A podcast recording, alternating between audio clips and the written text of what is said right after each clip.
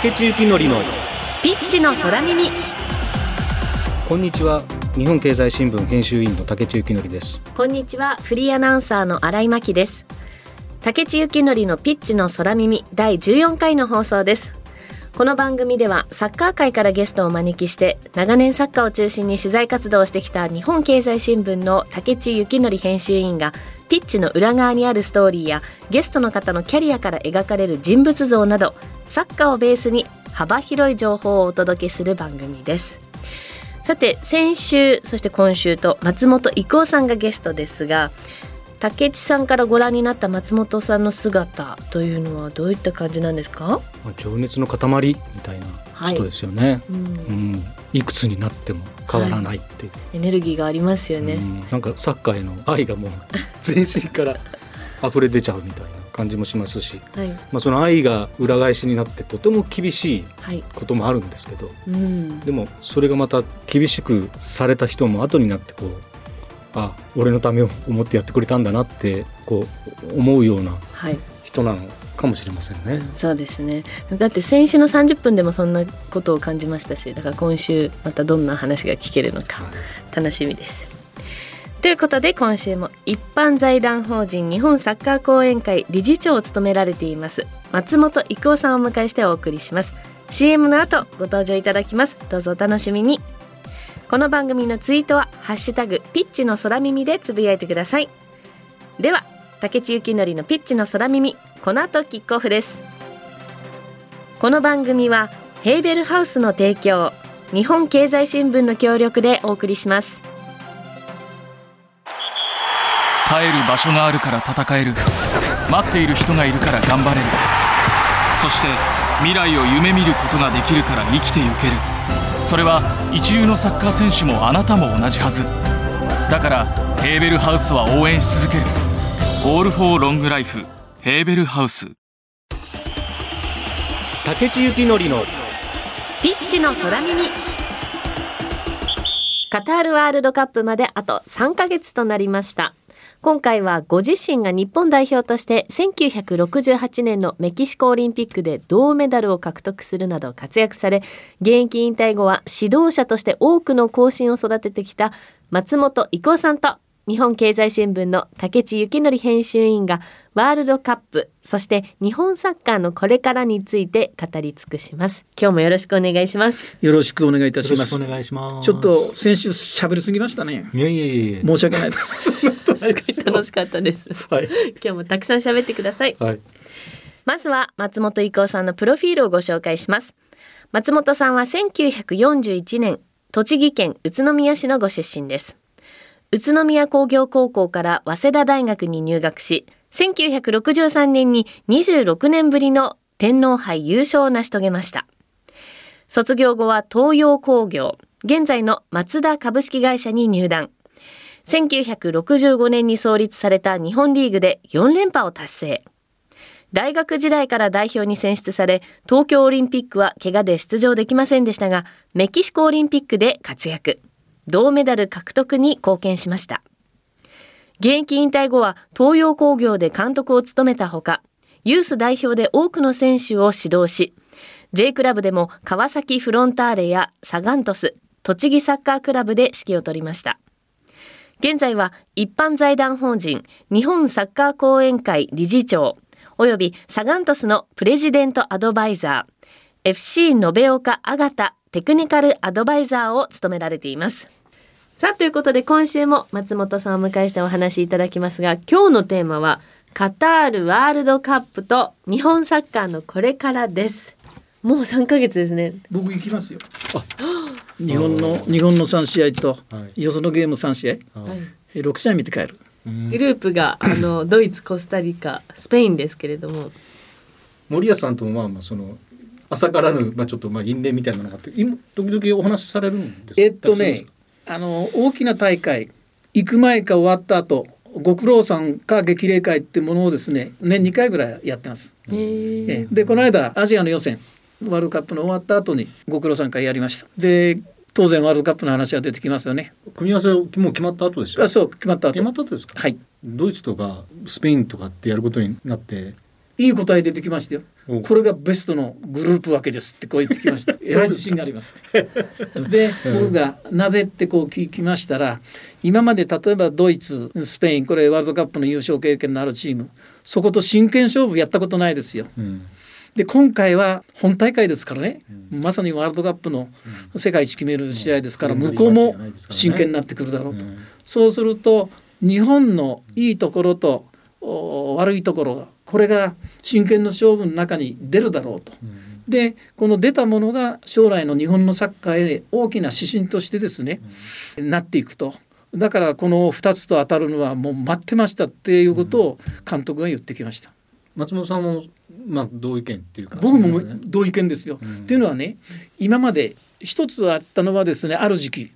ワールドカップに優勝した国に追いつこうと、うん、そこのサッカーはこうですよと。それを真似ようって。例えばブラジルが優勝するとですねまた高校サッカーの指導者なんかもブラジルのサッカーだって言ってですね高校生に指導するなんてことがあった。やはりヨーロッパのチームが勝ったらヨーロッパのそのチームに追いつこうって、そしたら追いつこうとやって追いついた時にはもう4年進歩してますがそしたらいつになっても世界に追いつけませんが。そうすると世界でですねそれなりの地位を築こうと思ったら日本人によって行われる日本のチームのサッカーっていうのはどういうものかっていうことが今回スペインとドイツのところから結論として出せるだろうと、うん、それがこれからの日本のサッカーの指導にですねみんなが向いていけばいいということで僕はようやく日本人のサッカーっていうのを確立する中でこのワールドカップっていうのは非常に重要だなっていうことをですね考えております。松本さんから見て今の日本代表ってどういうイメージですか、うん、あの我々の時代っていうのは世界の情報が入ってきませんが何せ国内で国際試合も行えるってたら年2試合ぐらいですよ。それ見るだけでも楽しかった。ヨーロッパ南米のサッカーなんての情報一つも入ってきます今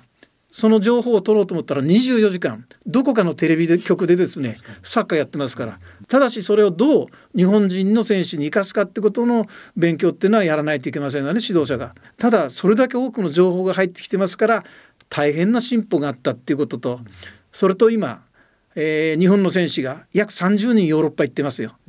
そんな時代なんていうのは来ると思ってませんでしたもんね。何せ鎌本と杉山が我々の代表で銅メダル取った時のエース2人ですよ。アルゼンチンから来てたけども鎌本と杉山はプロ行かなかったわけですからね今はもう声がかかったらみんな行くって30人も行ってますがねそれはね進歩してますよ。それともう一つは国内の J リーグができたことによって同じ人間がプロという世界とアマチュアの時代の世界とがこうまで違うかとそれまではワールドカップなんか一度も行ってないのにプロができた93年にできましたね。98年にはワールドカップアジアの予選突破して出てってるって。そういう時代になってきましたから、これはもう私なんかサッカー語れません。えー十分語ってるやないですか。でも、えー、まあ25歳以下の選手たち、うん伸びてきましたもんね。そうですねでこれもまたね裏話なんだけども、うん、去年の東京オリンピック23歳以下、はい、僕は三笘をものすごく買ってるわけよ。はい、ほで出てこないわけよ。ねほで監督に森保監督にですね、夜メール「三笘使ってみたらいいんじゃないの?」って出しましたがね。ほいで三笘を途中から使ったら三笘がすぐ得点入れまして「はい、これ見てみろ」ってこう内心ね内心言葉じゃ言わない。メールできるのって松本さんぐらいですかね。森あそれでテーマを入れましたよ。おじいさんの嘆きって言って。なんで三笘を使わないのって。おじいさん。あまあそれを参考にしたのかどうかは分 かりませんけど、はい、あれなんかもう初めから使うよりは半分から使うということで常に毎試合ね、はい、やったらいいと思うよ。そのぐらいの能力持ってます。今までのね日本の選手であのドリブルができるやつは一人もいません。あのテンポの。うん、それでなぜ僕が三笘を押すかっていうと他の左のサイドの選手はタッチラインと平行に行ってですねそれでクロスボールを上げるって。そうするとシュートまで2工程かかるわけですよね。クロスボールとシュートと。ところが三笘はね、ワン工程よ。外行く格好して中へ入って自分一人でシュート打てますからワン工程でシュートへ結びつくじゃないですか。それが僕の推薦の理由。森谷さんの選手の時はどういう人で？どっちかいうと、はい、やっぱり監督タイプですよああそのね、黙々と。黙々と。忍耐強いですね、うん、じゃやっぱり今監督としてもそういう印象ですか？持っていますよね。でここでまた今僕が成功してるというのはコーチの横打ち。これがブレインなんだよね、非常に能力コーチの能力持ってますよ。やっぱり結果出してますよね2人でだから森保君にとったら監督にとったら横内君はいないといけないし横内君使えるのは森保監督ってことで長沼岡野という、えー、往年の名コンビといいんじゃないのかなっていう感じはしますよね。うん、うん、それともう一つは今回ですね、えー、ヨーロッパのリーグのシーズン中なんですよね。うん、それで、えー、ほとんど今まではですね6月ヨーロッパのサッカーがシーズンオフになった時にワールドカップですから、うん、1か月ぐらいの準備ができるわけですよ。すごいですよこれは。うん、ところが今回は準備ができませんから、そこのところで日本は準備どうかなっていう感じはしますけどね。いずれにしてもスペインもドイツもリーグ戦の途中でこの大きな大会があるわけですから一つのチームとしてどれだけのチームになってくるかっていうのはですね分かんないなと。そういうところにね付け入るチャンスというものはなきにしもあらずですね。特に、えー、日本の場合はヨーロッパ行って今現役でプレーしてる選手がかなりおりますから楽しみですよ。えー、私趣味で聞くんですけど、うん松本さんも右ウイングでしたよね、はい、で左ウイングといえばもう杉山。杉山隆一さんという、もう鴨本国関さんとの名コンビでいた、はい。はい、あの左サイドの杉山隆一さんは、うん、やっぱり三笘なんかと比べてもいやそれは上だろうみたいな感じなんですか？ドリブルが違いますがあの杉山はですねあいつはね運動神経がものすごく発達してますから、うん、一つの例を言ったらですねあの僕と一緒にヨーロッパ遠征してドイツについて初日ドイツのユースの代表チームの選考会それと日本代表が試合させられたそしたら相手がねフォックスだったのよ。であのカニバサミってのご存知ですかね？タックルしてガシャンとですね。74年のワールドカップの優勝メンバーなんですよ。で右のサイドバックで、はい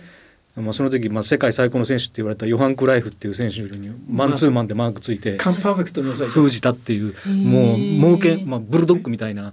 でもう選手なんですけど、ね、何せ長旅で午前中ついて午後練習が試合ですからそれでホックスが僕にタックル。ガシャンと来てですね人体切っちゃったわけね。で50日間今だったら日本に返されるけど当時ずっと帯同できたわけ。で最後のですねヨーロッパから帰る途中で、まあ、ご苦労さんって呼んでですね岡野さんと長沼さんがうまいことスケジュール組んでくれてハワイで2日間の休養を与えてもらったんです。でその時ワイキキの浜辺でこのリハビリ水の中でこう屈伸ができますがねそれをやってた時に杉山がサーフボードに乗ってずっと沖まで行ってさっとサーフボードに乗ってシェーッと来ましてであいつ清水の出身ですからで帰ってきた時に「おい竜坊」って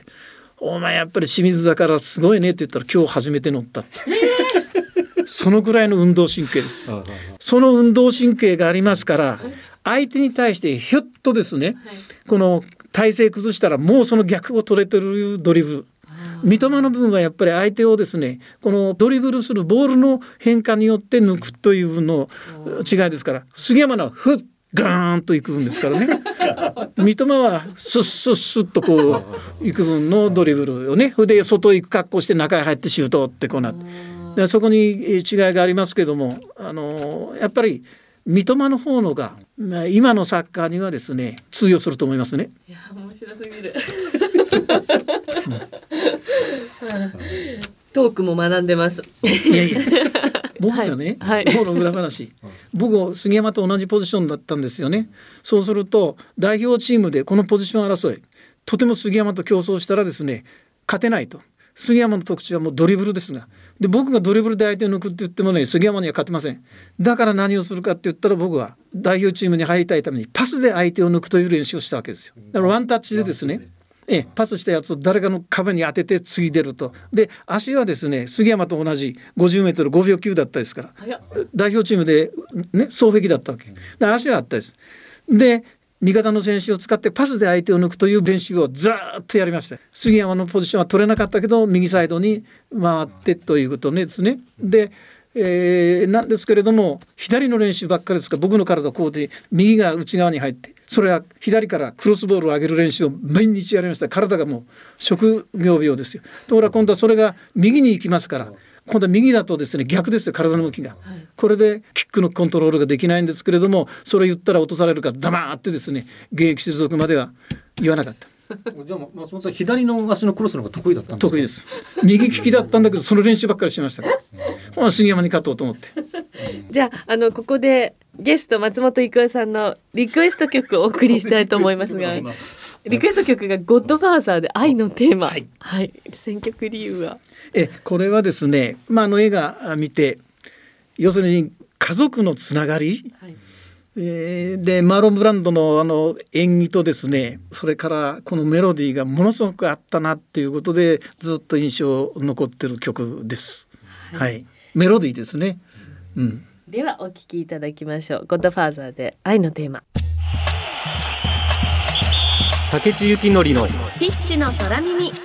さて今年 J リーグは30年目のシーズンを迎えました。30年という発展ですけれども松本さんはどうご覧になっていますか？まずプロという世界。これが日本のサッカーというものをですね大変な進歩をさせたっていうことがですねこの30年ですね。ただ僕が心配するのは若い選手がこの海外志向そのために J リーグにですねスターがどんどんどんどんいなくなっちゃうということがですね心配ですよね。やはり J リーグの中の目玉商品っていうのはあってもいいのかなって、えー、もう少し時間かけてからヨーロッパ行ってもいいんじゃないのっていう感じはしますけどもね。えー、まあそれが若い選手たちにとったらプラスになることは確かなんですけども J リーグの発展ということになりますともう少し国内で活躍してもらってもいいなっていう感じがしますよね。そうですね。あとあの川崎フロンターレですけれども、はい、えー、松本さんの時に J1 に昇格してで今は連覇してえー、それでねこのフロンターレの部分はねあの2つほど言いたいことがある。一つは褒める。これ何かって言ったら僕が監督をやった99年その時の強化部員がですね庄司君っていうのがいるんだけどこれが28年9年ずっと強化して一貫したですねチーム作りを行ってきた。この強化部長とアントラーズの鈴木充という強化部長。これもスタートした時からずっとですね変えずにこれが成功してるわけです。アントラーズとフロンターレ、今ね30年間の年間順位1位が鹿島アントラーズの3.2位。平均の順位ね。で2位がフロンターレが3.6位。上位12位が30年間の歴史いかにしてこのね、その一貫してですねチーム作りしてきたと。で他のチームっていうのはちょっと成績悪いと強化部長とかゼネラルマネージャーっていうのが辞めてまた新しいこうやってたのをこの2チームだけがですね一貫したチーム作りっていうのが成功してきたなっていうことが一つ言えますね。えー、もう一つは育った選手が海外に行っちゃう。これがもう少しここのチーム抑えとけないのかなっていうね。だから今シーズンなんかフロンターレ中盤全部いっちゃったですよ。三笘田中。旗手。ね、はい、これせっかくですね。いや楽しみにしてますから日本のサッカーファンは。でアントラーズも育った選手がどんどんどんどん外へ出ていっちゃうという。それでもまあポジションは維持してますけどね、うん、もう少しこの2チームせっかく育った選手、それがもう2年ぐらいはチームで活躍してから海外で行ってもらいたいなっていう感じはしますね。うん、えー、ただいずれにしてもこの一貫した指導体制を作って一人でやってきたっていうのが結果に出せてるっていうのが素晴らしいと思います。うんそうですね。うん、まあ僕らあの、うん、松本さんといえばですね。はい1980年代ぐらいかなそのワールドカップとかトヨタカップとかの 割と解説で松本さんのよく声を聞いてえいろんな勉強してたっていう時代もあるんですよね。武さんは勉強したなんてうまいこと言ってますけどもね あの聞いてる方はですね何言われたかと「お前どこの言葉で解説やってんだ」いや私標準語でやってるつもりです」って言ったら「何言ってんだ」って知り上がりの栃木弁で興奮したら広島弁が出てきてるってそれが標準語かって言ってきた人がいました。いやいやいやそれでたくさん実際対戦した選手もあの歴史的な選手いたと思いますしで、まあ、あの解説の仕事で見てた選手もいると思うんですけど松本さんがもう最高の選手って誰なのかなと思ってね。クライフは来ましたっけ？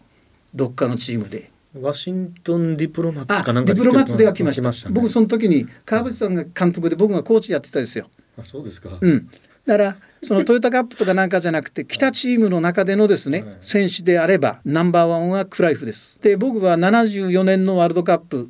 えー、これでオランダが準優勝しましたね。うん、で78年も準優勝しました。その時のキャプテンでね14番の背番号でですね腕章をつけて。やってた中でスーパースターと言われてるペレはねサッカーの神様王様か言われてるわけですけどもハーフラインから相手のゴールの間のフィールドですよプレーするのは。だけどもクライフはグラウンドピッチ上全てのところでプレーしたと。ゴール前攻めてこられればスライディングしたタックルでも守備した中盤で組み立ててですねチームのリズムを作る。相手のゴール前でフライングシュートをしてですね得点を取るというどこででもプレーができるってなんて言っても僕はクライフがナンバーワンのスーパースターだと思ってます。クライフみたいな選手って今いるんですかね？いないですね。ねほとんどが、それはもう全部何か特徴を持ってますよ。ただし狭い地域での特徴ですわね。グラウンドピッチの全体での素晴らしいプレーっていうのはクライフだけだったなという感じがします。私もクライフ好きですね。ああいいですね。はい、うん。それともう一つバルセロナをここまで持ってきたっていうのはクライフですもんね。指導者としてもね。指導者としても。だからバルセロナのですねサッカーミュージアムスタジアムの中にありますよ。うん、ところがほとんどがクライフの関係する展示品ばっかりですもんね。クライフボタンを押したら全部クライフが出てきますから。で日本の子供たちがオレンジ色の14番の背番号のユニフォームが一時売れたことがありますよ。あそうですすごかった。そうですね。あの頃14つけたがる人間やたらいましたもんね。今ね。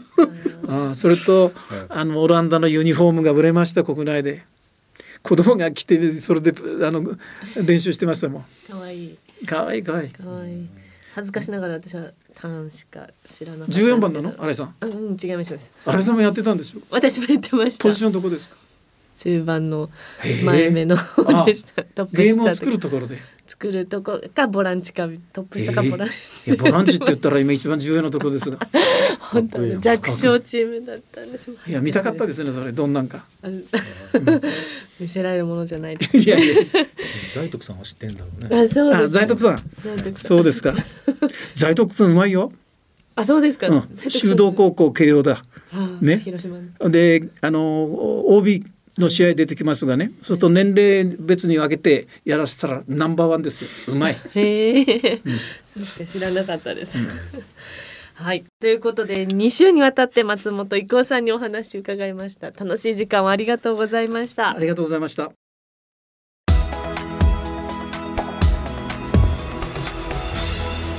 2週にわたって松本伊光さんのお話を伺ってきました。竹内さんいかがでしたか？やっぱりなんかいろんなことに立ち会って いろんなことを見てきた人なんだなっていうことを改めて思いましたし、はいうん、森保さんとのエピソードも面白かったです、ね、面白かった。あのメールを送っておじいさんの嘆き。はい。あと杉山さんがどれだけ運動神経がいいかっていう話。はいはい、それと三笘との比較とかね。はいはいはい、うん、ねだからそのエピソード一つ一つの 肉付けの仕方は本当になんかトークもものすごく勉強になりましたよ、ねはい、話聞いてても、はい、松本さん自身もなんかやっぱり濃い感じがします、はい、うんうん、決して薄味じゃないです。僕らすごい薄味淡白だなってこう思っちゃうんですよね。あれは何なんだろうって時代なのかなんかわからないんですけど、素直に感動します。ね、はい、生き様をなんか垣間見られたような気がします。さあ、えー、今日もコロナ感染予防対策のためマスク着用の上アクリル板越しにお話を進めてきました。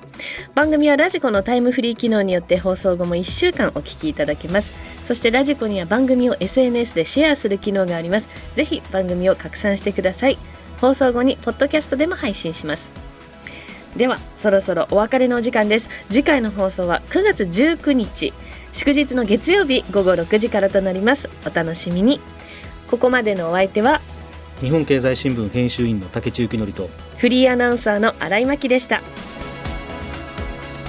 この番組はヘーベルハウスの提供日本経済新聞の協力でお送りしました。